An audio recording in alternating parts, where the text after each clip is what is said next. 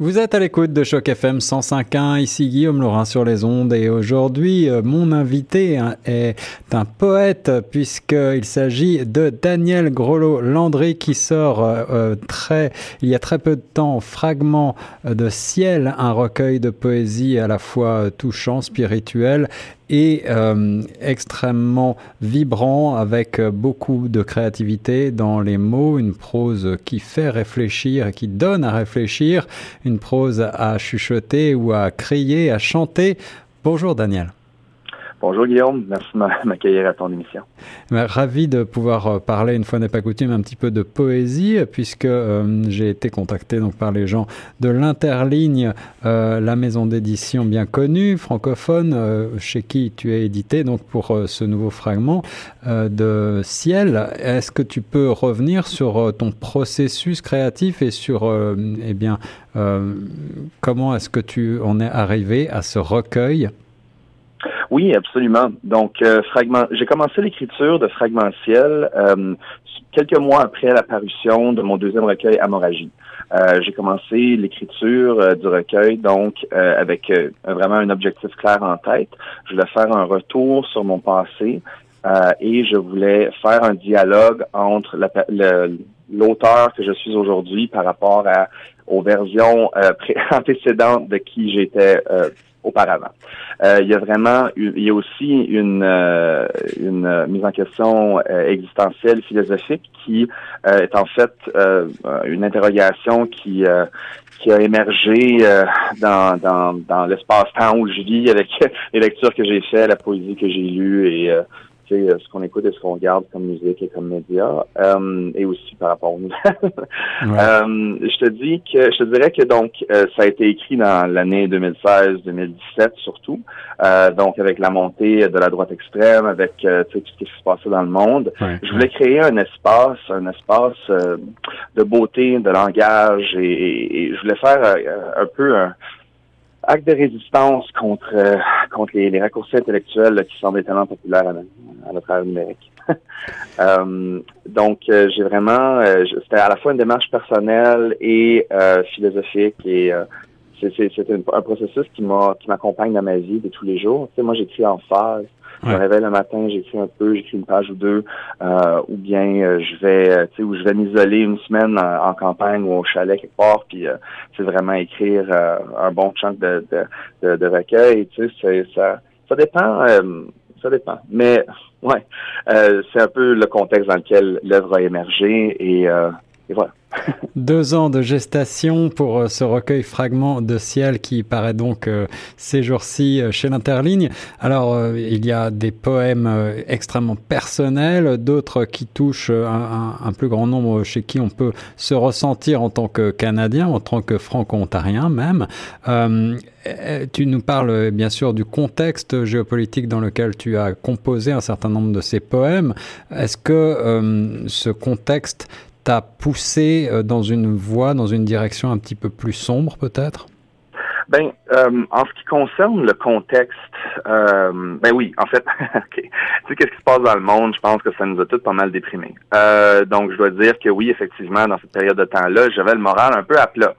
Euh, il y avait aussi beaucoup de, de, de, de réflexions sur mes propres mes propres habitudes personnelles, comment je gérais mes émotions, comment je gérais mes relations, etc., mon amour et tout ça. donc, c'est vraiment comme une démarche très personnelle dans un contexte de planète où est-ce qu'il y a des affaires qui pètent, il y a, il y a, vraiment il y a vraiment une espèce d'épuisement de, de l'intelligence. Euh, euh c'est débile.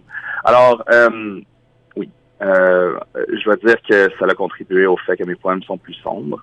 Euh, en ce qui concerne le contexte de franco-ontarien, euh, je dirais que la, dans la partie Babel de mon texte, donc le deuxième chapitre qui s'intitule Babel. Euh, il y a vraiment un jeu sur euh, les multiples langues, euh, sur des, des bribes de langage qui ont été qui ont été absorbées, qui sont recrachées, différents types d'identités, différents types d'influences qui viennent un peu teindre le flux de notre conscience, tu sais, qui vient apporter des, des, des, des nuances vraiment à comment est-ce qu'on voit le monde. puis c'est vraiment un texte performatif. C'est un, c'est un texte qui est à la fois au niveau de la performance littéraire, donc de faire des essais de, de, de jeu, de musicalité et de rythmique, mais aussi de performance vocale. Donc, euh, je l'ai performé à mon lancement euh, dimanche dernier. Ça a été un, beau succès. Puis, euh, vraiment, c'est une œuvre intense, mais qui est un monument à la langue et qui parle de ce malaise, donc d'être francophone en, contexte minoritaire et, et, qui parle un peu, qui essaie de faire un peu la réconciliation avec la langue et, et d'autres petites anecdotes personnelles qui font qui en font partie. Alors ce jeu de langue euh, avec euh, un, registre de vocabulaire très varié, parfois très lettré, d'autres fois euh, plus populaire, tu n'hésites pas à utiliser un certain nombre de termes anglo-saxons, voire même des bribes d'anglais au milieu du, français. Explique-moi un petit peu ta démarche là-dessus, ou ton approche. Oui, bien sûr, bien sûr. Donc, euh, il, y a, effectivement certains, certains petits mots, euh, certaines bribes de texte qui sont en anglais dans le sequentiel. Euh, et en fait, c'est euh, c'est drôle parce que c'est comme sorti comme ça dans le moment. Moi, je suis, euh, j'écris vraiment en français, je fais de la musique en français, j'ai vraiment une, une, une, relation très approfondie avec ma langue, mais j'ai aussi un univers qui est influencé par par la langue anglaise et qui, qui définit une, bonne partie de ma vie. Alors, on peut pas s'en échapper. Euh, quand quand ça l'a sorti comme ça l'a sorti, ben en fait, il y a They Made Us This Way, qui est une citation euh, dans la première partie du, du recueil, mais ça c'est un commentaire qui fait allusion donc aux forces de l'hégémonie anglo-saxonne américaine de ce monde, qui sculpte un peu qu'est-ce qui nous entoure sans qu'on puisse vraiment avoir une, une mesure d'emprise là-dessus. Et comment qui nous influence justement pour euh, agir d'une certaine façon, d'être conformiste d'une certaine manière. Hmm. Euh, ensuite, il y a donc dans euh, le bourdonnement des jours une partie en anglais qui, qui, qui, finit vraiment le chapitre. C'est un peu pour démontrer que le personnage il traverse un seuil. Il, il, traverse un seuil au niveau de ses émotions. Il y a un changement à l'intérieur de lui dans cette période-là. et qu'il ne peut pas vraiment nécessairement se réconcilier avec euh, avec les choses qu'il explore avec le français. Puis ça, change, c'est tout. Euh, ouais. Daniel Grolot-Landry, est-ce que tu peux nous, euh, peut-être avant, de lire un extrait de ton dernier, de ton dernier recueil, je voulais te demander aussi puisqu'on a parlé de musicalité des mots, on a parlé de registre, de vocabulaire, on a parlé euh, de ce mélange entre français et anglais, qu'est-ce qu'est aujourd'hui être franco-ontarien, des problèmes que ça pose. Euh, tu, tu, je crois euh, que tu t'intéresses également, bien sûr, comme beaucoup, à la musique. Est-ce que tu t'intéresses également à ce qu'on appelle le slam, cet art oratoire qui mélange, entre, entre guillemets, poésie et, et, et, musique quelque part? Ben, en fait, oui, je dirais, euh, je dirais que je suis définitivement adepte de la poésie performative, la, poésie performée, scandée. Mm-hmm. euh, mais le slam, le slam est un genre de poésie spécifique qui est, qui est vraiment une compétition. Euh, de mots, moi, moi, je, suis beaucoup plus dans l'interprétation théâtrale, dans le euh, de la poésie, quand je fais mes lectures. Euh, je dirais que je dirais que c'est pas vraiment du slam, euh, mais j'appuie le slam. Je trouve que le slam c'est vraiment cool. J'étais allé à Slam Outaouais il y a une couple de, il y a une couple de semaines, puis j'ai vraiment c'est un beau moment. Il y avait une partie open mic où j'ai fait de mes textes.